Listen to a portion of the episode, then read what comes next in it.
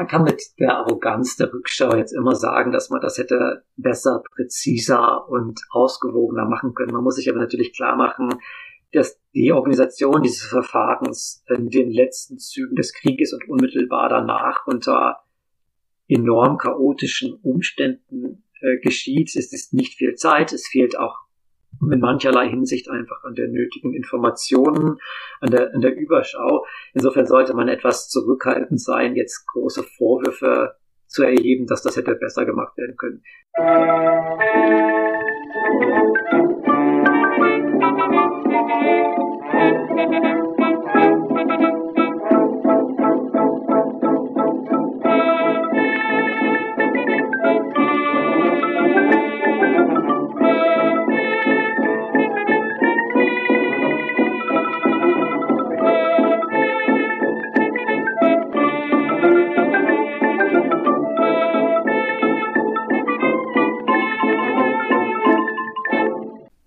Dieser Folge von Geschichte Europas spreche ich mit Prof. Dr. Kim Christian Priemel von der Universität in Oslo über den ersten Nürnberger Prozess, den sogenannten Hauptkriegsverbrecherprozess. Wir reden über die Planung des Prozesses und schauen auf den Ablauf und die Urteile. Ihr habt es vielleicht schon am Teaser am Anfang gehört, dass es ein paar technische Probleme bei der Aufnahme gab. Ich habe versucht, das Bestmögliche herauszuholen und möchte dennoch um Entschuldigung bitten, dass ich hier nicht die optimale Audioqualität zur Verfügung stellen kann. Ich habe mich trotzdem für die Veröffentlichung entschieden, da es sich hier um ein wirklich wichtiges und mit viel Expertise vorgetragenes Thema handelt. In den Show Notes findet ihr verwandte Folgen, weiterführende Links sowie Kontakt- und Unterstützungsmöglichkeiten. Dieser Podcast erscheint auf Spotify und als RSS-Feed. Über Feedback und Kommentare auf allen gängigen Plattformen und Kanälen würde ich mich sehr freuen. Mehr Geschichte zum Anhören findet ihr auf geschichtspodcasts.de. Ich wünsche euch jetzt viele neue Erkenntnisse beim Anhören dieser Episode.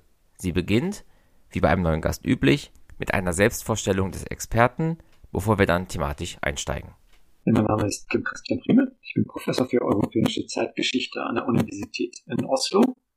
Äh, zu dem Thema Nürnberg bin ich vor vielen Jahren auf Umwegen gekommen, indem ich mich für ein ganz anderes Thema interessierte, was eher etwas mit der deutschen Unternehmensgeschichte zu tun hatte. Aber da gab es auch eine Verbindung zu den Nürnberger Nachfolgeprozessen, also nicht zum Hauptprozess. Und ich suchte nach Literatur und ähm, in der Erwartungshaltung, dass es dort jede Menge an Material geben müsste und fand dann, dass es relativ wenig und relativ schlechte unzureichende Forschung nur gab und habe dann erstmal angefangen, mich mit den zwölf Nachfolgeprozessen zu befassen, aus Neugier in allererster Linie heraus. Und da es nicht möglich ist, sich mit den Nachfolgeprozessen zu beschäftigen, ohne sich auch dem Hauptkriegsverbrecherprozess, dem sogenannten Hauptkriegsverbrecherprozess zu widmen, bin ich schließlich auch dazu gekommen. Das Ganze hat aber ähm, mehr als ein Jahrzehnt dann äh, in, in Anspruch genommen. Sie hatten eben schon erwähnt, es gab viele Prozesse in Nürnberg. Fangen wir mal ganz vorne an.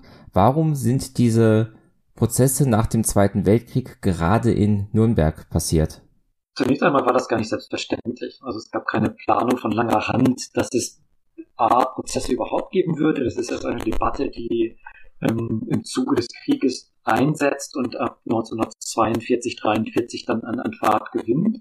Und um die Frage, wo die Prozesse dann stattfinden würden, beziehungsweise erstmal nur der Prozess, dass es mehrere sein würde, das war auch nicht ganz sicher. Äh, das ist eigentlich eine der letzten Fragen, die geklärt werden müssen und die stößt natürlich an, sagen wir mal, sowohl politische als auch praktische Probleme. Die politischen Probleme sind, es gibt vier Besatzungszonen in Deutschland, für jede der Hauptsiegermächte eine und alle haben einen gewissen Anspruch darauf, das auszurichten. Auf der anderen Seite gehen damit logistische Probleme und nicht zuletzt Kosten äh, einher, die sind beträchtlich. Also für alle Delegationen müssen ja ähm, Aufenthaltsräume, Material, Ressourcen, Versorgung und so weiter gewährleistet werden. Und die amerikanische äh, Siegermacht ist in einer Position, das anbieten zu können, dass sie diese Kosten stemmen. Alle anderen drei haben damit Probleme. Äh, und es muss ein Ort gefunden werden, an dem das schlicht und einfach machbar ist. Und in dem weitgehend zerstörten Nachkriegsdeutschland ist das eine der größten Probleme. Wo findet man einen geeigneten Ort, der die Möglichkeiten bietet. Und Nürnberg ist in der äh, etwas bizarren Situation, dass die Stadt äh, verheerend zerstört ist. Auf der einen Seite ist aber der Justizpalast, also das, äh, das Hauptgerichtsgebäude der Stadt, äh, weitgehend, nicht komplett, aber Kind erhalten ist, inklusive des angebauten Gefängnisses. Und das zusammen gibt dann schließlich den Ausschlag. Man hat sozusagen ein Gerichtsgebäude, das schon da ist, das auch noch erhalten ist. Man hat ein Gefängnis, in dem man sowohl die, an die, die Beschuldigten und später dann die Angeklagten unterbringen kann, als auch ganz viele Zeugen, die tendenziell auch mal prozessrelevant werden könnten. Und dass man in der Lage ist, in der Stadt die, die Menschen unterzubringen aus den vier Delegationen plus die die ganzen anderen Stabsjournalisten und so. Jetzt war ja dieser Hauptkriegsverbrecherprozess der erste der sogenannten Nürnberger Prozesse. Um die einmal ganz kurz voneinander abzugrenzen, worum ging es denn dann in den späteren, wenn es im ersten um die Hauptkriegsverbrecher ging? Landläufig benutzen wir diese Unterscheidung, aber die, der Begriff Hauptkriegsverbrecherprozess ist in vielerlei Hinsicht irreführend. Das war ein Begriff, den die Alliierten in der Planung benutzt haben, in dieser Erwartungshaltung, dass man die die größten, die wichtigsten, die schwersten Kriegsverbrecher bestrafen würde. Das Problem daran besteht, dass das ja eine Perspektive der Ankläger ist. Ob das dann wirklich so ist, ob das dann diejenigen, die dort beschuldigt und angeklagt werden, tatsächlich die äh, relevantesten Kriegsverbrecher sind, das muss das Gericht entscheiden zuerst und später dann Historiker. Und es ist nicht so, dass Historiker heute eins zu eins sagen würden, jeder, der auf dieser Anklagebank gesessen war, hat, war das. Und eine, einige der in späteren Prozessen oder ganz woanders oder auch gar nicht Angeklagten waren sicherlich mindestens ebenso Hauptkriegsverbrecher. Also dieser Begriff ist eigentlich ein reiner Quellenbegriff, den analytisch können wir uns den heute gar nicht mehr zu eigen machen. Sei es drum, ähm, er ist immer auf uns gekommen und bekommt nicht mehr ganz an ihm vorbei. Und ähm, wenn man das sehr vereinfacht, dann hat man im ersten Prozess aus alliierter Perspektive versucht, die überlebende Spitze des nationalsozialistischen Regimes anzuklagen auf allen Ebenen, derer man habhaft werden konnte. Im Grunde hätte man von Hitler runter alle großen Namen des Regimes angeklagt. Das ging nun aus den bekannten Gründen nicht, dass nicht mehr alle lebten, nicht alle auffindbar waren. In den Nachfolgeprozessen, äh, den zwölf Prozessen, die danach kamen, die eben nicht mehr von allen vier Alliierten, sondern nur noch unter amerikanischer Verantwortung ähm, stattgefunden haben, Dort hat man sagen die zweite, dritte, vierte Reihe mit versucht anzuklagen und hat ist sozusagen nicht nach der Rangordnung, nach der Hierarchie gegangen, sondern hat, hat sehr viel stärker versucht, Problemkomplexe zu erschließen. Hat gesagt, es gibt einzelne Bereiche, einzelne Tatbestandsbereiche, für die es bestimmte Gruppen von Verantwortlichen gibt und die werden einander zugeordnet. Und dann ging man quasi nicht mehr danach, wer war der Minister alleine in dem Ressort, sondern welche Ministerialbeamten haben daran mitgewirkt oder wer war der ähm, Oberbefehlshaber in dem bestimmten Heeresabschnitt, sondern man konnte auch dort dann wieder etwas runtergehen. Das heißt, es ist ein analytischerer Zugriff, der dort gewählt wurde. Was wäre denn dann statt Hauptkriegsverbrecherprozess eine kurze und noch zutreffende Beschreibung? Ähm, mein Vorschlag wäre entweder vom interalliierten Prozess zu sprechen oder tatsächlich einfach nur vom ersten Nürnberger Prozess. Denn das wirklich Wichtige daran äh, besteht in dem Umstand, dass in diesem Prozess alle zentralen Grundlagen gewählt wurden. Das heißt, dort wurden die ähm, Verbrechen, die äh, zum ersten Mal skizziert, dort wurden die Tatbestandsbereiche abgegrenzt, es wurden Verfahrensregeln aufgestellt und es wurden Präzedenzfälle geschaffen. Also die Bedeutung, dass es der erste Fall ist, der die Basis legt für alle, die danach kommen. Das ist eigentlich das, was das Zentrale ist.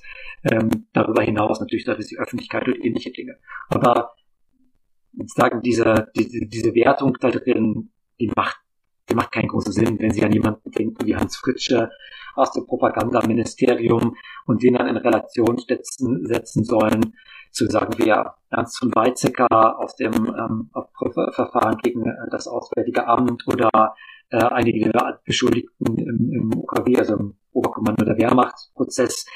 Fritsche ist nicht mehr Hauptkriegsverbrecher als äh, die Beschuldigten in diesen Verfahren. Also das ähm, ist sozusagen ist relativ ähm, sinnfrei.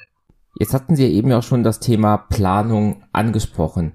Was war denn so der erste Moment, wo zwischen den Alliierten die Idee aufkam, sobald man den Krieg gewonnen hat, muss ein solcher Prozess stattfinden? Die Ironie besteht darin, dass das Nürnberg von den vier Hauptsiegermächten begründet und durchgeführt würde, wurde, dass die aber nicht zentral dafür waren, dass den Gedankengang in ähm, Bewegung zu bringen, sondern die erste, der erste Gedanke an geordnete Verfahren wird in London während des Krieges 1941 und dann Anfang 1942 formuliert von den Exilregierungen, das heißt den Regierungen der Länder, die von den deutschen ähm, von den deutschen Truppen besetzt sind und die sich in London versammelt haben. Darunter zielt dann auch die ähm, France Libre ähm, Bewegung, äh, die von de Gaulle angeführt wird, der auch eine Art von Exilregierung bildet. Ähm, und diese Regierung, das sind ähm, sagen wir, ähm, sagen wir etwas mehr als ähm, ein, ein halbes Dutzend, die ähm, schließen sich zusammen ähm, und sagen, nach dem Krieg würden sie in den dann wieder befreiten Gebieten Verfahren gegen deutsche Kriegsverbrecher durchführen. Die Hauptalliierten, in diesem Falle sind das dann in erster Linie die Briten, die amerikanischen und die ähm, sowjetischen Beobachter, schauen sich das erstmal an, sind riesig begeistert davon, äh, dass äh, die vermeintlich kleineren okkupierten Länder ähm, vorpreschen, gewinnen aber zunehmend den Eindruck, dass da eine Dynamik ist, der sie sich nicht ganz entziehen können, zumal das mit Stimmen in eigenen Ländern auch korreliert. Und ab 1943 ist es dann so, dass die Führung quasi von den Hauptalliierten übernommen wird. Das ist dann die berühmte Moskauer Erklärung, in der die da, da USA, Großbritannien und, und äh, die Sowjetunion ankündigen, dass sie nach dem Kriege Prozesse durchführen werden. Und vor allen Dingen führen sie eine zentrale Regelung ein, die uns direkt zu Nürnberg führt, nämlich, dass es eine Unterscheidung geben soll zwischen Verbrechen, die bestimmten Orten eindeutig zuordnenbar sind und die an diesen Orten verhandelt werden sollen. Das ist quasi die, die, die, das Zugeständnis an die Exilregierung der anderen Länder. Also man sagt, wenn ein Verbrechen in Belgien stattgefunden hat, sind, sind es belgische Behörden, die sich darum kümmern sollen. Zum anderen wird aber gesagt, dass Verbrechenskomplexe, die darüber hinausgehen, die größere Teile des besetzten Europas zusammenfassen, dass die von den Siegermächten selber behandelt werden sollen. Und das ist sozusagen, auf Ihre Frage zurückkommt, nach dem, nach dem vermeintlichen Hauptkriegsverbrecherprozess, das ist eigentlich die Ratio, die dem unter, unterliegt, dass man versucht, äh, Beschuldigte zu finden, die man dann anklagen kann und die alle für Verbrechen zuständig sind, die das quasi den kompletten europäischen ähm, Tatort ähm, zu, ähm, zu, zu, äh, zusammenfassen. Und das ist die Grundidee. Das wird am Ende nicht so wirklich durchgehalten, aber das ist das, was am, am Beginn steht. Und ab 43 hat man dann eine ganz konzentrierte, ähm, gut erforschte Reihe von Diskussionen, von Memoranden, die ausgetauscht werden zwischen den Alliierten, insbesondere zwischen den Briten und den Amerikanern, wie so eine Art von Verfahren dann aussehen kann. Und das führt dann in den Sommer 1945 hinein. Dann haben wir jetzt die Idee des Internationalen Ger Militärgerichtshofs. Jetzt muss ja auch eine Anklage geschrieben werden. Wer hat diese Anklage überhaupt geschrieben und was stand dann im Endeffekt drin? Die Verhandlungen über darüber, dass es Prozesse geben soll. Die ziehen sich bis in das Frühjahr 1945 hinein. Dann stirbt Roosevelt. Es gibt einen kleinen Moment der Unsicherheit, aber sein Nachfolger Truman ähm, nimmt das Projekt sofort auf und gibt uns eine volle Unterstützung. Und im August 1900, Juli, August 1945 trifft man sich dann in London. Die Franzosen werden hinzugeladen, weil sie ja auch zu einer der Hauptsiegermächte erklärt worden sind. Dann treffen sich diese vier Delegationen in London und beginnen zunächst einmal, bevor eine Anklageschrift erstellt werden kann, ein, ein Gründungsdokument zu, ähm, zusammenzusetzen. Das ist die sogenannte Charta äh, des Internationalen Militärtribunals, äh, in dem das Gericht als solches begründet wird, in dem seine Zuständigkeiten umschrieben werden und in dem eine rechtsstaatliche Grundlage geschaffen wird. Das ist der erste Schritt. Der wird dann von den vier unterzeichnet und, das ist auch nicht ganz unwichtig, wird von den, das ist leicht verwirrend, United Nations ähm, übernommen. United Nations meint nicht die United Nations Organization, ähm, die UNO, wie wir sie heute kennen, sondern über die United Nations versteht man die äh, Gesamtzahl der Länder, die sich mit Deutschland im Kriegszustand befunden haben. Ähm, das sind, ist eine größere Zahl und die unterschreiben und ähm, tragen diese Idee mit. Das heißt, sagen, die Legitimität von Nürnberg beruht nicht nur auf den, der Autorität der vier Siegermächte, sondern eben auch auf dieser größeren äh, Zahl von Staaten. Nächster Schritt ist, dass dann die Anklage äh, geschrieben wird. Und das passiert teilweise in London und teilweise dann schon in Nürnberg zwischen diesen vier Delegationen der Alliierten, die jeweils ihre Anklagestäbe dann entsenden und äh, die ähm, verschiedene Entwürfe hin und her. Es gibt sehr unterschiedliche Vorstellungen darüber, wie eine Anklageschrift aussehen soll. Manche wollen das äh, kürzer und nur abstrakt. Andere wollen eine lange Auflistung mit präzisen Details der einzelnen ähm, Verbrechen. Und am Ende kommt ein Mischdokument daraus. Es ist immer noch eine ziemlich lange Anklageschrift geworden. Aber man sieht, dass es diese etwas uneinheitliche Idee gibt, wie eine Anklage formuliert werden soll. Was für uns wichtig ist, ist, dass dort im Wesentlichen vier große ähm, Anklagepunkte statuiert werden. Das ist, sind zum einen sind das die äh, Verbrechen gegen den Frieden. Das bedeutet, den Krieg überhaupt begonnen zu haben. Das wird manchmal Verbrechen gegen den Frieden, Crimes against Peace genannt. Manchmal wird, spricht man auch nur von Aggressive War, also der Angriffskrieg äh, als solcher. Das ist der erste äh, Punkt. Dann gibt es ähm, die War Crimes, die Kriegsverbrechen. Darunter versteht man, wenn Sie so wollen, die normalen Kriegsverbrechen. Das heißt, die Verstöße gegen äh, die Regeln der Kriegsführung, die eine längere historische Basis haben, die schon seit dem 19. Jahrhundert in verschiedenen Kontexten zu, zu formuliert worden sind und äh, dann unter anderem in den Hager Landkriegskonventionen festgelegt worden sind. Der zweite Punkt, dann haben wir die äh, Verbrechen gegen ähm, die, die Menschheit oder die Menschlichkeit. Das ist ein Übersetzungsproblem auf Englisch, Crimes Against Humanity, auf Deutsch wurde Humanity sowohl mit Menschheit als auch gegen Mensch, als auch Menschlichkeit übersetzt, ähm, mit sehr unterschiedlichen Interpretationen, die da dranhängen. Das sind sehr häufig Verbrechen, die fast genauso aussehen wie äh, Kriegsverbrechen, in der Tendenz aber noch mehr Verbrechen gegen Zivilisten äh, umfassen. Das ist ein, ein, sagen, eine, eine kleine Nuance, die da drin steht. Von der theoretischen Idee her ist, könnte es sein, dass Verbrechen gegen Crimes Against Humanity, Verbrechen gegen die Menschheit, auch Verbrechen vor dem Krieg umfassen. Das war zumindest am Beginn die Idee. Das heißt, Verbrechen, die in, im nationalsozialistischen Deutschland vor 1939 begangen worden sind. Das wird allerdings später ähm, geändert dahingehend, dass nur Verbrechen im Zusammenhang mit dem Krieg äh, verurteilt werden können. Und dann gibt es einen vierten Punkt und das ist der, wenn Sie so wollen, der strittigste, das ist die sogenannte Verschwörungsvorwurf. Ähm, und da äh, sieht man, wie unterschiedliche Doktrinen der Strafrecht, des strafrechtlichen Denkens in den vier Ländern zu unterschiedlichen Vorstellungen dafür führen, wie ein Prozess aussehen kann. Ähm, Verschwörung ist ein Tatbestand, der jetzt im amerikanischen Recht durchaus bekannt ist, der insbesondere zum Beispiel im Wirtschaftsrecht eine relativ große Rolle spielt, der aber jetzt im kontinentaleuropäischen Strafrecht ähm, weniger eine Tradition hat. Es gibt hier andere ähm, Ideen, Komplizenschaft und so und ähnliches. Ähm, und das kann man durchaus funktional äh, vergleichen, aber Verschwörung an sich ist ein Punkt, der für viele Beteiligte im Verfahren neu ist, der auch im internationalen Recht überhaupt nicht etabliert ist und vor allen Dingen dessen Gehalt am Ende sehr unklar ist. Geht es wirklich nur darum, dass eine Gruppe von Verschwörern den Krieg geplant, die Verbrechen geplant und durchgeführt hat? Oder geht es um was Größeres? Und die amerikanischen Ankläger, die die treibende Kraft dahinter sind, die wollen mit dem Verschwörungspunkt die Haupterzählung dieses Verfahrens klar machen, liegen. Also für sie ist die Verschwörung etwas, was alle anderen Anklagepunkte zusammenfasst und in, in, mit dessen Hilfe man eine Geschichte der nationalsozialistischen Herrschaft vom Beginn bis zum Ende des Krieges dann durcherzählen kann. Das beißt sich im Laufe des Verfahrens immer häufiger mit Vorstellungen der anderen Ankläger. Es ist auch etwas, das das Gericht am Ende nur mit Schwierigkeiten aufnehmen wird und es ist vor allen Dingen etwas, äh, mit dem sich äh, die deutsche Öffentlichkeit später schwer tun wird.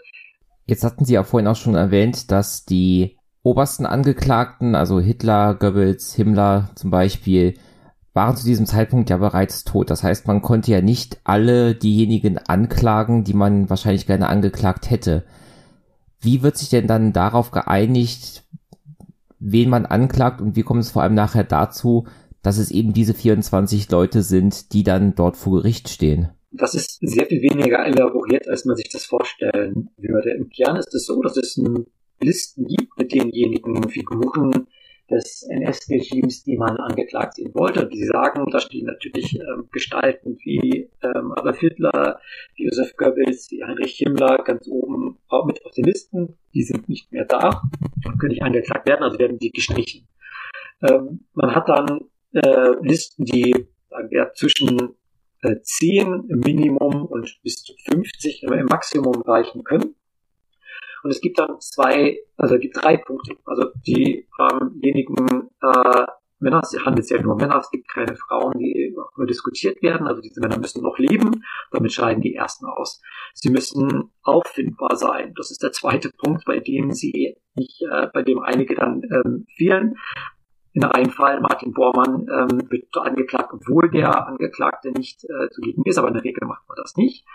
Und äh, der dritte Punkt ist, sie müssen natürlich auch bei einer der Siegermächte überhaupt im Gewahrsam sein äh, und nicht irgendwo woanders. Und da gibt es noch einen, einen ganz, ganz praktischen Punkt, und das ist die Zahl der 24, äh, nämlich der, dass äh, wir nicht auf die Anklagebank im Nürnberger Gerichtssaal passen. 24 ist das Maximum, was die, diese Bank fassen konnte, und damit wird die, die Höchstzahl statuiert. Die Zusammensetzung selber hat dann auch ein bisschen etwas mit interalliierter Diplomatie zu tun. Die meisten der Angeklagten finden sich in amerikanischer Gefangenschaft, ein paar bei den Briten. Äh, es geht nicht an, dass jetzt die sowjetische äh, Macht überhaupt keine ähm, Angeklagten zu bieten hat. Und so kommt es, dass ähm, zum Beispiel ähm, Reda, der ähm, Vorgänger von Dönitz als Oberbefehlshaber der äh, Marine, äh, dass er mit auf die Anklagebank gesetzt wird, weil er aus der ähm, sowjetischen Haft kommen kann. Und wenn ich das richtig erinnere, dann ist auch Fritzsche ursprünglich in sowjetischer Haft und wird von den Sowjets dann nach Nürnberg überstellt, sodass sich alle im Minimum wiederfinden können in diesem, in diesem Arrangement. Insgesamt, wie sinnvoll ist denn die Liste der 24 aus Ihrer Sicht, die dort angeklagt werden? Sie hatten sie eben ja schon angedeutet, dass da schon weite Unterschiede zu finden sind, aber insgesamt wie treffend war die Auswahl, die dann im Endeffekt getroffen wurde? Man kann mit der Arroganz der Rückschau jetzt immer sagen, dass man das hätte besser, präziser und ausgewogener machen können. Man muss sich aber natürlich klar machen, dass die Organisation dieses Verfahrens in den letzten Zügen des Krieges und unmittelbar danach unter enorm chaotischen Umständen äh, geschieht. Es ist nicht viel Zeit, es fehlt auch in mancherlei Hinsicht einfach an der nötigen Informationen, an der, an der Überschau. Insofern sollte man etwas zurückhaltend sein, jetzt große Vorwürfe zu erheben, dass das hätte besser gemacht werden können. Nichtsdestotrotz ist es so, dass die Auswahl dieser 24 aus einer, aus der Perspektive des Historikers natürlich nicht systematisch erfolgt, sondern wie gesagt, Kriterien wie Prominenz, Bekanntheitsgrad äh, und verfügbar Kalt erfolgt. Und man hätte sich andere, na, man hätte, also ohne, ich könnte mir ohne Probleme andere Namen auf der, auf der, auf der Bank der 24 vorstellen und einen dafür wiederum ähm, einige der Angeklagten entfernen. Also die Frage wäre zum Beispiel, müsste Franz von Papen, ähm, der frühere Reichskanzler, dort sein. Der ist im ersten Jahr Vizekanzler unter Adolf Hitler, aber zunehmend bedeutungslos und wird dann später Botschafter in Istanbul. Das macht ihn in Relation zu einigen der anderen Angeklagten zu einer ziemlich untergeordneten Figur. Da sind wir aber da bei dem Verschwörungsvorwurf. Wenn man diese Geschichte der Verschwörung erzählen will und daran glaubt, dann kann ein Franz und Papen einen gewissen äh, Sinn darin machen. Das ist aber sagen die Perspektive der, der zeitgenössischen Ankläger, nicht der Zeit, nicht der, der Historiker darauf. Insgesamt würde ich aber sagen, wir können jetzt einzelne Namen rückblickend, äh, könnte man daraus streichen sagen, die hätte man in anderen Zusammenhängen natürlich besser ähm, prozessual behandeln können. Nichtsdestotrotz sitzen in der großen Mehrheit dort Gestalten auf der Anklagebank, die dort auch einen wohlverdienten Platz gefunden haben. Wie verläuft jetzt dieser Prozess gegen diese 24? Das ist ein sehr, sehr langer und sehr, sehr umständlicher Prozess. Ein, äh, ein kleiner Faktor, den wir äh, bei der Anklageschrift äh, noch nicht behandelt hatten, ist, es gibt ja nicht nur die 24 ähm, einzelnen äh, Menschen, die angeklagt werden, sondern es werden auch Organisationen angeklagt, die, mit denen die Ankläger versuchen, den Umstand, dass äh, das NS-Regime eben nicht nur eine Diktatur einiger weniger war, sondern über seine Massenorganisation eine ganz, ganz große Zahl von Deutschen mit beteiligt hat an den Verbrechen, ähm, gerecht zu werden. äh, das ist ein eigener Prozessteil. Und das führt dazu, dass dieser Prozess in ganz, ganz viele Segmente untergliedert wird. Nämlich zum einen in zwei große Bereiche. Das ist erster Prozess gegen die 24 Individuen und dann in einem zweiten Teil gegen die Organisation. Für jeden dieser Teile gibt es an, gibt es Anklageeröffnung und Schlussplädoyers. Das ist das eine. Zum anderen ist es so, und da sind wir wieder bei der interalliierten Diplomatie, alle müssen zu ihrem Recht kommen. Das bedeutet, alle vier Ankläger von jeder der Siegermächte halten eine Eröffnungsrede gegen die einzelnen Angeklagten und sie halten eine Eröffnungsrede gegen die Organisation und das gleiche gilt dann wiederum für die Schlussplädoyers. Und man kann sich da schon vorstellen, dass das Ganze eine aufwendige und zeitraubende Sache ist. Das heißt, der Prozess wird im, äh, wird im Herbst 1945 eröffnet, kurz in Berlin aus symbolischen Gründen, weil das nur die Reichshauptstadt war, auch als er Zugeständnis an die Sowjets. Der erste wirkliche Prozesstag findet dann allerdings erst in, in Nürnberg statt.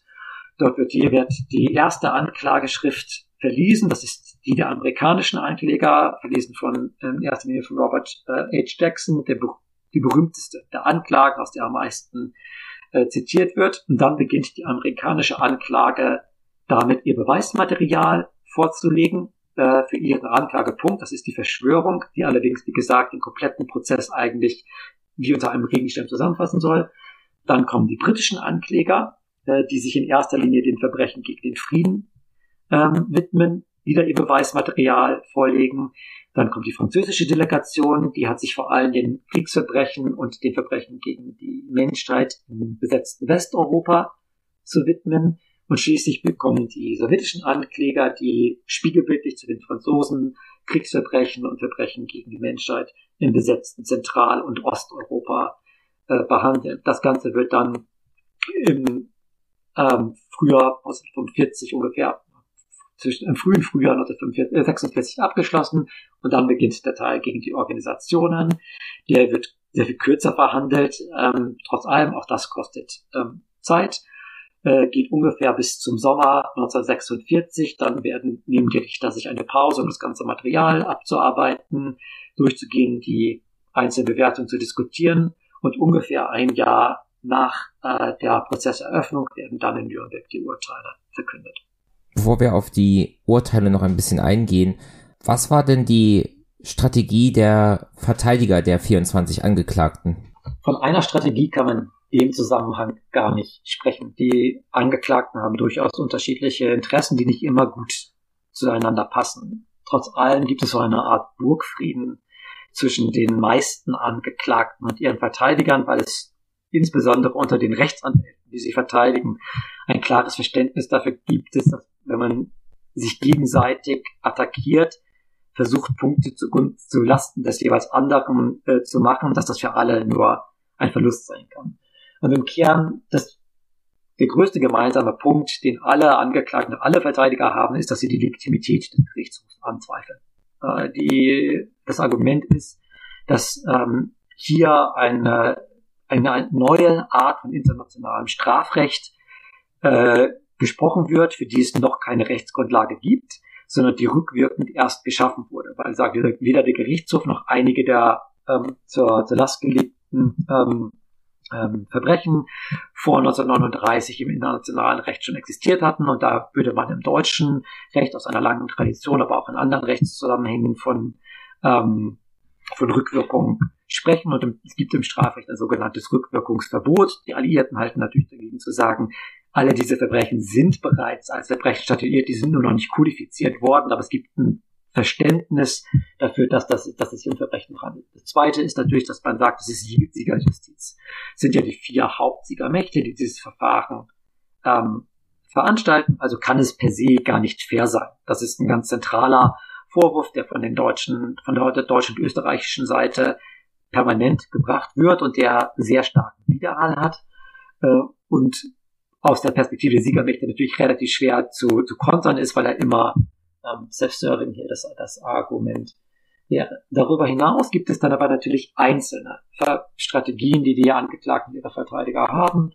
Die variieren, wie gesagt, enorm. Äh, das ist sehr abhängig davon, wie die Angeklagten ihre Perspektiven äh, betrachten. Nehmen Sie Hermann Göring, der sagen die Nummer eins unter den Angeklagten ist, der keine ganz großen Illusionen darüber hat, wie sein Schicksal aussehen wird, der davon ausgeht, dass er verurteilt werden wird und der auch davon ausgeht, dass er zum Tode verurteilt werden wird, der ist, ich will nicht sagen ausschließlich, aber doch in allererster Linie um seinen, sein Nachruhm bemüht. Der möchte erinnert werden als der treueste Paladin seines Führers Adolf Hitler, als derjenige, der dem Deutschen Reich am längsten und am besten gedient hat, der, der die wichtigste Gestalt nach Adolf Hitler war, der jetzt die wichtigste Gestalt im, äh, im, im Gerichtssaal ist und der bemüht ist, da sagen, sein Bild vor der Geschichte abzurunden. Das heißt nicht, dass er, sagen, offen und ehrlich ist. Ähm, der streitet ganz viele Verbrechen ab, weil die eben in diesem, in dieses Bild nicht gut zu integrieren wären, insbesondere alles, was mit äh, dem, der, dem Holocaust, der nicht dem europäischen Juden zu tun hat.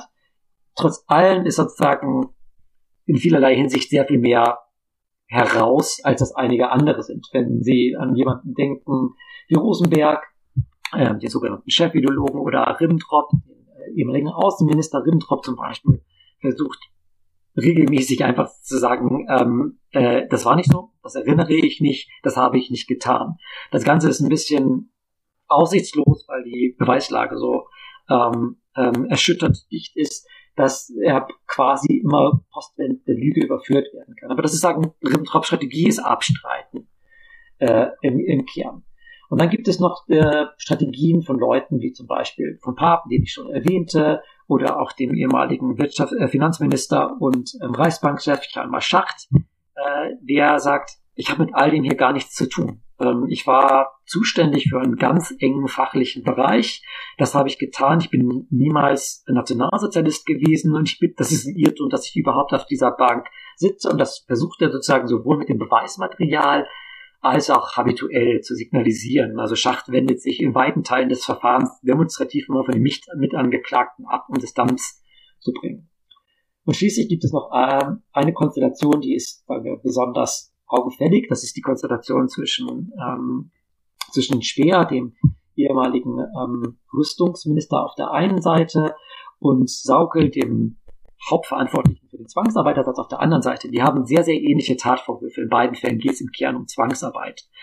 Und ähm, beides sind sehr unterschiedliche Gestalten und die konkurrieren definitiv miteinander. Darum versuchen sich gegenseitig Schuld zuzuweisen. Das kann man in der Befragung hinter den Kulissen ganz gut äh, erkennen. Das wird im Gerichtssaal ein bisschen gemildert, aber im Kern ist das eine Konkurrenz. Wer ist quasi der schlimmere Zwangsarbeit ähm, Angeklagte zwischen den beiden? Und Speer ist jemand, der ist klug und reflektiert und versteht, dass man rhetorisch ein paar Zugeständnisse an die Ankläger machen muss, um am Ende besser rauszukommen aus diesem Verfahren. Und das gelingt ihm auch tatsächlich ganz gut, indem er sich als Technokraten äh, skizziert, der quasi ideologisch desinteressiert gewesen sei, ähm, ein wenig den falschen ähm, Führern gefolgt sei, äh, versucht habe, das Beste zu tun und der jetzt quasi aus einem langen Traum aufwacht, erkennt, was alles falsch gelaufen sei und nun schwerwiegende Gedanken über die Moderne hat, die er gerne teilen möchte mit den Anklägern.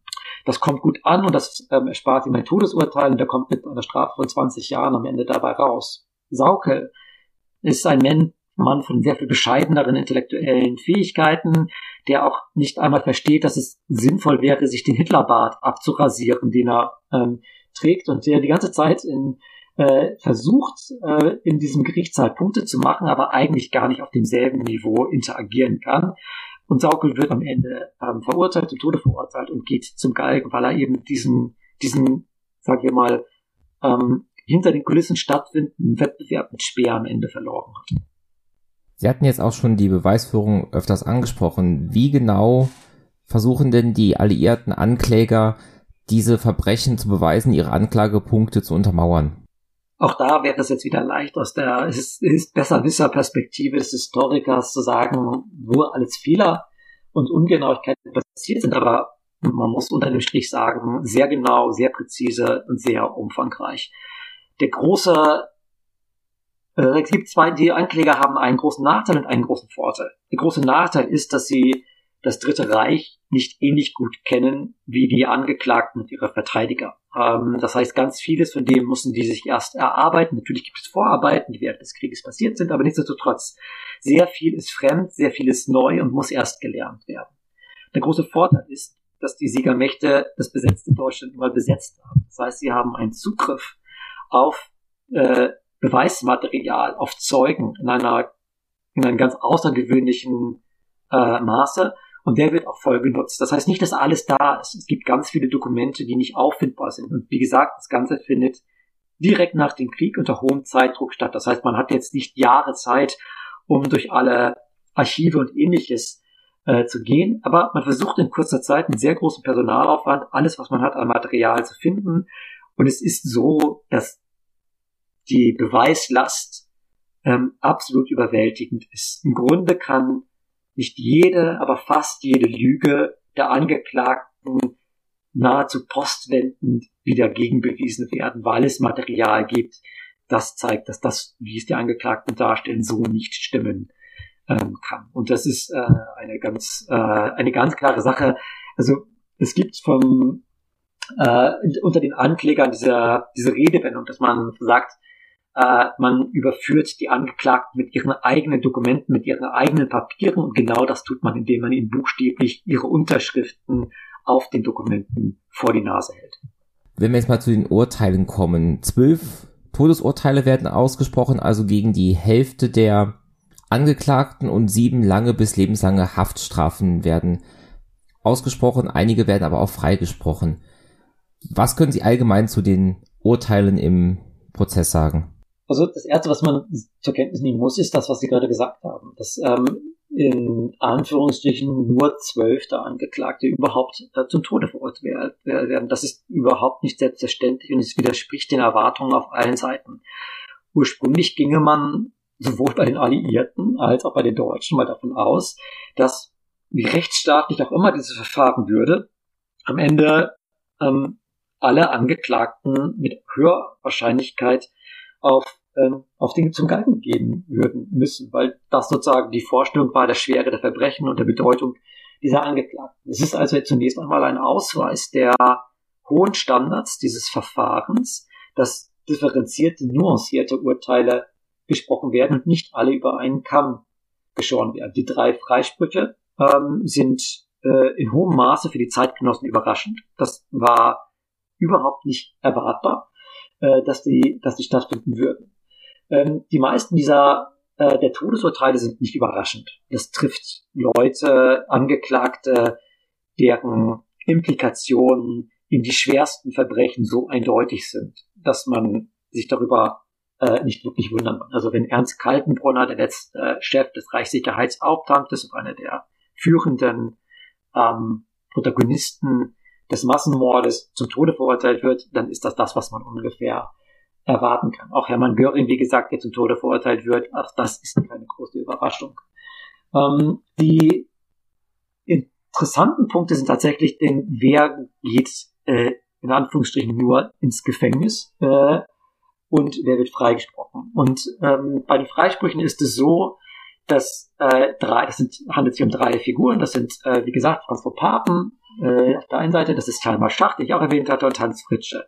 Und das sind ganz unterschiedliche Gründe. Ähm, bei Hans Fritsche ist es das, dass am Ende die Richter auch nicht an dem Eindruck vorbeikommen, dass der Mann nichts zu verloren hatte, auf dieses, dass er im Verhältnis zu den anderen, die dort angeklagt waren, so unbedeutend war und so wenig impliziert in diese zentralen Komplexe, dass, äh, dass man da nichts machen kann. Bei Papen gilt ebenfalls, ähm, dass er in nichts Relevantes impliziert ist und insbesondere der Punkt, auf den ich früher ankam. Wenn Verbrechen nur relevant sein sollen, die in unmittelbarer Verbindung mit dem Krieg stehen, dann kann man Papen letztlich zu nichts überführen, weil man Papen nicht nachweisen kann, dass er den Krieg selber vorbereitet hat. Dafür war er viel zu früh aus der Regierung wieder raus. Und ansonsten hat er danach nichts mehr zu tun.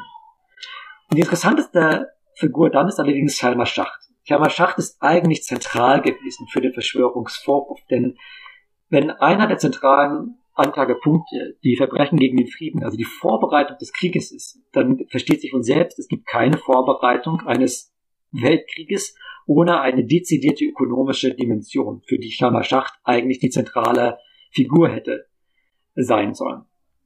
Dass Hjalmar Schacht am Ende freigesprochen wird, weil die Richter sich nicht einigen können darüber, ob er wirklich diese Bedeutung gehabt hat oder nicht, ähm, bedeutet dann, äh, dass dieser Verschwörungsvorwurf enorm abgeschwächt wird. Also das heißt, mit dem Freispruch von Schacht und auch von Paten sagen die Richter ganz viel aus darüber, dass sie den Verschwörungsvorwurf der Anklage für letztlich ziemlich unbedeutend und für ziemlich unsubstanziert halten. Das ist eine ziemlich schwere Niederlage der Ankläger.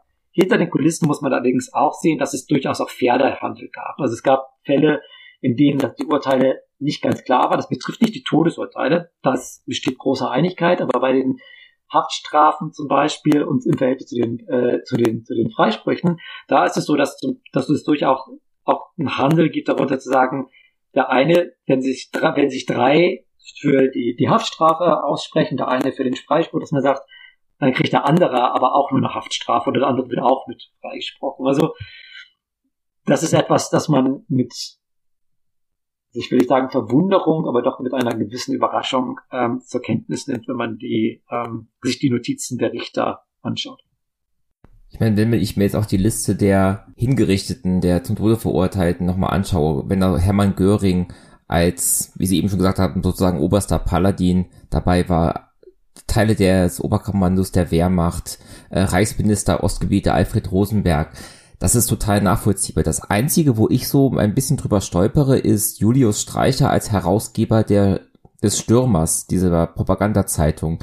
Wie kommt der zum Todesurteil? Weil übersehe ich da was oder ist, wurde die Propaganda damals als ähnlich schlimm wie die Verbrechen eingestuft, weil sie eben die, ja, die Taten unterstrichen und befürwortet hat. Ja, Julius Streicher ist in der Tat einer der skurrilsten Fälle äh, in diesen Verfahren. Auf einer gewissen Ebene hat auch Julius Streicher eigentlich nicht so wahnsinnig viel verloren in diesem Verfahren, weil wenn wir, wenn wir mal darauf zurückgehen, dass eigentlich nur Verbrechen verurteilt werden sollten, die nicht geografisch eindeutig zuordnen sind. Man könnte Saukel wegen sehr vieler Dinge äh, Anklagen, die er in dem von ihm geleiteten Gau in Franken verantwortet hat. Aber das wäre eine sehr äh, klare regionale Zuordnung.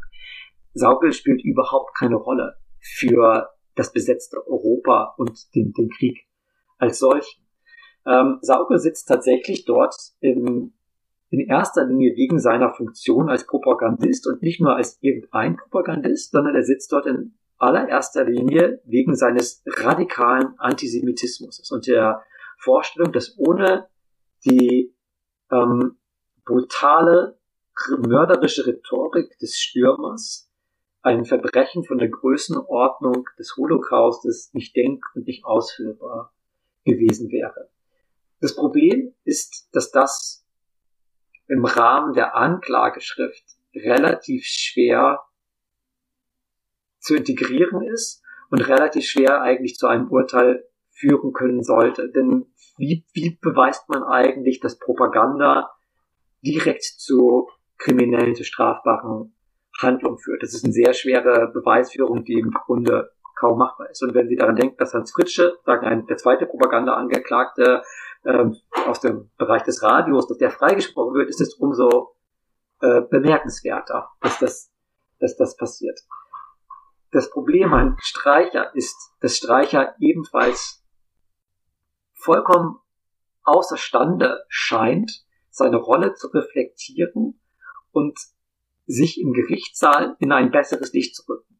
Und das Bild, das nicht nur von Streicher gezeichnet wird, sondern das er von sich selber quasi im Gerichtssaal bietet, ist ein aus der Perspektive von Anklägern und Richtern dermaßen abscheuliches, dass niemand bereit ist, für ihn ein Wort einzulegen und zu sagen, das ist widerlich, äh, das hat ganz sicherlich einen Beitrag geleistet, aber das reicht nicht für ein Todesurteil aus. Also das ist ein, ein Urteil, das man im Grunde nur aus dem Zusammenspiel von, ähm, von Vorbereitung auf der einen Seite und dem konkreten, der konkreten Performance im Gerichtssaal heraus verstehen kann.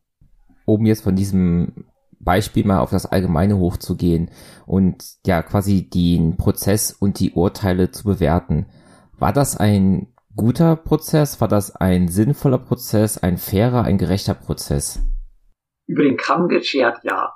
Ähm, Im Großen und Ganzen war das ein Verfahren, das in erstaunlich hohem Maße Anforderungen an einen fairen Prozess nach Fair Trial Due Process Kriterien gerecht geworden ist. Es ist natürlich auch ein Prozess, der nicht auf allen Ebenen äh, gleich ist. Es gibt keine Waffengleichheit in dem Sinne, was die Ressourcen jeweils anbelangt, ähm, die, die zur Verfügung stehen. Ähm, es gibt natürlich das große Problem, es ist ein Prozess, der von der einen Seite gegen die andere gemacht wird. Das heißt, es werden nicht Verbrechen sagen, beider Seiten angeklagt und der natürlich darunter leidet, dass es eine, äh, eine sowjetische Beteiligung daran gibt, die zum einen per se problematisch ist, weil nun mal die Sowjetunion 1939 gemeinsame Sache gemacht hat mit dem Dritten Reich. Das heißt, sagen ein Vorwurf des Angriffskrieges mit sagen unter sowjetischer Beteiligung zu erheben, ist quasi äh, ein bisschen witzlos, wenn man daran eigentlich im, im Ribbentrop-Molotow-Pakt beteiligt war. Ähm, zum Zweiten ist es auch so, dass die Sowjetunion versucht, den, das Verfahren zu manipulieren, indem zum Beispiel Tatvorwürfe untergeschoben werden. Berüchtigterweise ist das, sind das die, die Morde in Katyn, ähm, die äh, von der sowjetischen Besatzungsmacht gegen äh, ähm, ähm, die polnische Elite begangen wurden und die man schon versucht während des Krieges den deutschen äh, Besatzungstruppen runterzuschieben und die, das versucht man dann in Nürnberg gleich nochmal.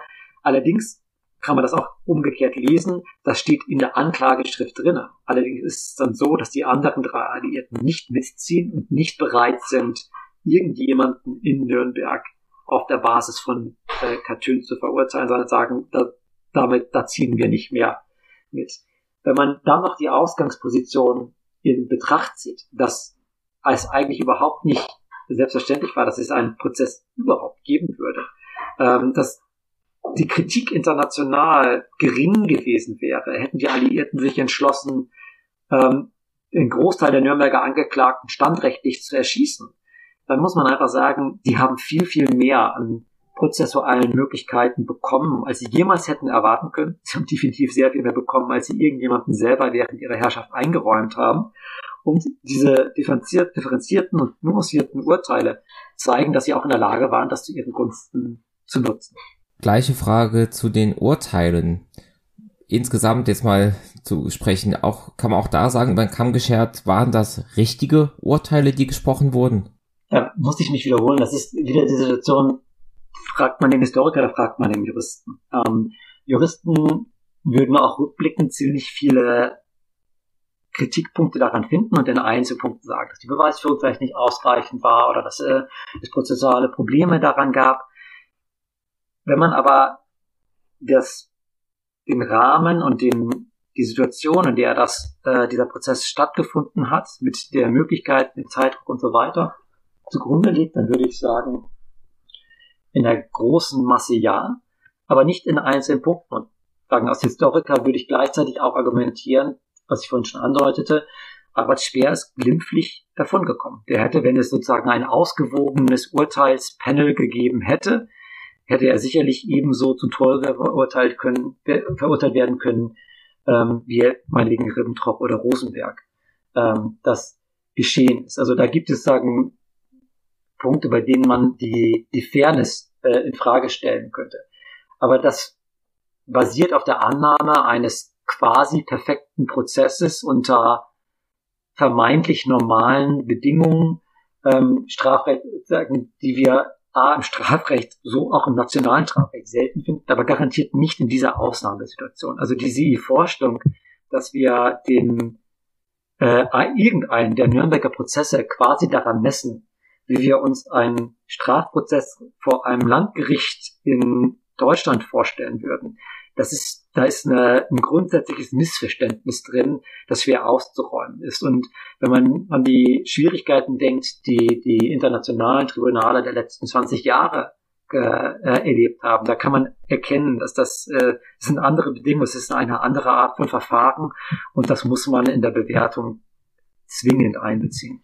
Dann von dem Blick aus der heutigen Sicht nochmal zurück auf den Blick nach den Prozessen, nach den Urteilen. Wie wurden die Urteile und auch dann die Vollstreckung der Urteile im damals besetzten Nachkriegsdeutschland aufgenommen? Am besten hat das eigentlich ein, einer der französischen Ankläger mal zusammengefasst, der darauf hinwies, dass die Anklage dieser 24 Männer gleichzeitig ein Freispruch der deutschen Nation sei. Das war so nicht intendiert und das ist auch so nicht, na, nicht zwangsläufig aufgefasst worden, aber da steckt ein, ein richtiger Kern drin, nämlich die, das, die Erkenntnis, dass durch den Fokus auf diese einzelnen Individuen die strukturelle Verantwortung viel größerer Bevölkerungsteile letztlich wesentlich weniger akzentuiert worden ist. Und das ist etwas, was man durchaus sehen kann in der öffentlichen Reaktion. Sagen, es gibt, eine gewisse Befriedigung, also sozusagen, es gibt keine große Kritikpunkte daran, dass diese 24, ähm, also nicht alle 24 die verurteilt werden, aber die, die zentralen, die, die wichtigsten Figuren, dass die verurteilt werden, auch die Todesurteile, daran stören sich jetzt nicht große Massen in Deutschland. Ähm, woran man sich später stören wird, ist, ist damit, dass damit nicht Schluss ist sondern dass, dass, dass der Auftakt zu mehr Verfahren an mehr verschiedenen Orten in Deutschland sein soll.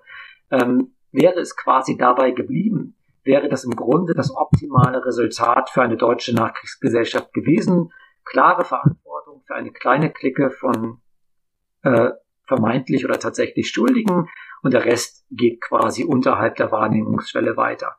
Dass die Alliierten das Prozessprogramm allerdings sehr viel breiter ausweiten, dass dann auch noch das ganze Entnazifizierungsverfahren, was ja auch eine quasi justizielle Maßnahme ist, hinzukommt. Das ist das, was die deutsche Bevölkerung wirklich stört, denn damit werden viel unbequemere Fragen gestellt. Hat sich denn diese Auffassung dann nach der doppelten deutschen Staatsgründung 1949 verändert? Also anders gefragt, wie wurde dann in der BRD und in der DDR auf diesen Nürnberger Prozess zurückgeblickt? Ja, das ist eine ganz interessante Frage. Ähm, es ist so, dass sagen wir, da muss ich nochmal auf, darauf auf den Umstand zurückkommen, dass es ja sagen 13 Nürnberger Prozesse äh, gibt. Den fangen wir in Westdeutschland an. Also den Hauptkriegsverbrecherprozess, den sogenannten in Westdeutschland zu kritisieren, ist kaum möglich. Das ist nämlich im Rahmen der ähm, Bündnisstrukturen die man dann in den 50er Jahren eingeht, äh, ist das schlicht und einfach nicht machbar. Ähm, das, sagen, das heißt, der, der muss als gegeben hingenommen werden. Die zwölf Prozesse, die danach kommen, hingegen, das ist eine andere äh, Geschichte. Zum einen, da sind wir wieder bei der Frage, wer ist dort angeklagt? Und das sind letztlich die funktionalen Eliten einer modernen Gesellschaft. Und das sind dieselben, sagen wir, in vielerlei Hinsicht dieselben Eliten, die im Dritten Reich äh, operiert haben, die auch dann in der Bundesrepublik weiter operieren. Zum Teil sind das buchstäblich dieselben Gestalten ähm, oder sehr nahe Mitarbeiter, bekannte Familienangehörige und ähnliche von denen. Und diese zwölf Prozesse haben einen sehr viel schwereren Stand. Die werden schon, während sie laufen, von der deutschen Öffentlichkeit enorm ähm, kritisch beäugt, äh, werden in der deutschen Presselandschaft sehr, sehr hart angegangen, wenn man zum Beispiel ähm, sich die äh, Seiten der Zeit anschaut und dort, was Marion Gräfin Dönhoff äh, zu sagen hat, zum Beispiel über den Wilhelmstraßenprozess, dann ist das enorm, enorm scharf, enorm kritisch und die Legitimität des Verfahrens anzweifelt. Und diese zwölf Prozesse werden auch nie anerkannt in der deutschen Rechtsprechung als sagen gültige, legitime äh, Urteile. Ähm, die existieren dann einfach und auch gewissermaßen wissenschaftlich gesehen ebenfalls mit äh, sehr wenig Aufmerksamkeit. Es gibt ähm, keine Edition dieser Prozesse, während, und dann damit kommen wir zur DDR, die DDR beginnt damit tatsächlich für die einzelne, für diese Verfahren Quelleneditionen zu erstellen und die DDR versucht die sich quasi ein wenig anzueignen, aber auch mit einer gewissen Schwierigkeit, denn wie gesagt, das sind ja amerikanische Prozesse. Das heißt, man befindet sich in der etwas merkwürdigen Position, dass man einerseits die Prozesse als solche richtig findet, weil sie ja das imperialistische, narzisstische Dritte Reich betreffen, auf der anderen Weise, Seite aber kritisch sein muss gegenüber den amerikanischen Organisatoren dieser Verfahren, weil die ja ideologisch nicht in der richtigen Position waren, um diese Prozesse angemessen ähm, zu führen. Und das ist ein ganz eigentümlicher Zwiespalt. Also die DDR-Historiker greifen ganz stark auf das Material zurück, können es aber auch, wenn sie so wollen, nicht komplett umarmen in, in Qualität und Quantität. Und aus heutiger Sicht betrachtet, welche Bedeutung hat dieser erste Nürnberger Prozess für uns heute? Die Frage ist, mit wem Sie mit uns meinen dabei. Ähm, die, es ist so, dass das Hauptkriegsverbrecherprozess, der Hauptkriegsverbrecher ist der erste große internationale Strafrechtsprozess.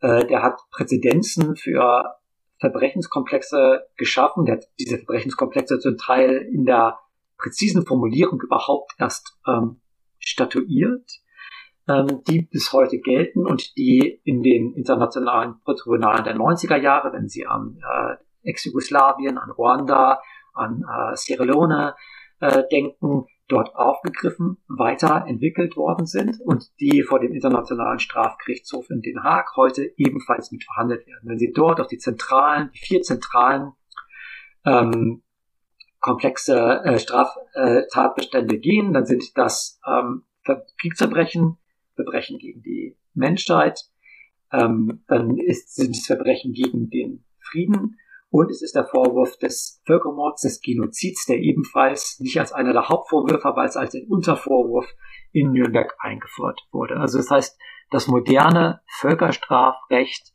basiert ganz stark auf Nürnberg, ohne dass man allerdings sagen kann, dass eine extrem direkte Linie führt, denn es gab schließlich 50 Jahre zwischen Nürnberg und zwischen dem ähm, ähm, ersten großen späteren Tribunal, das Jugoslawien-Tribunal, in denen es solche Verfahren nicht gegeben hat. Also man sollte sich auch ein bisschen davor scheuen, eine allzu klare, direkte Linie des, der progressiven Weiterentwicklung des Völkerrechts hier zu ziehen. Ich habe jetzt gerade sehr aus der juristischen Perspektive argumentiert.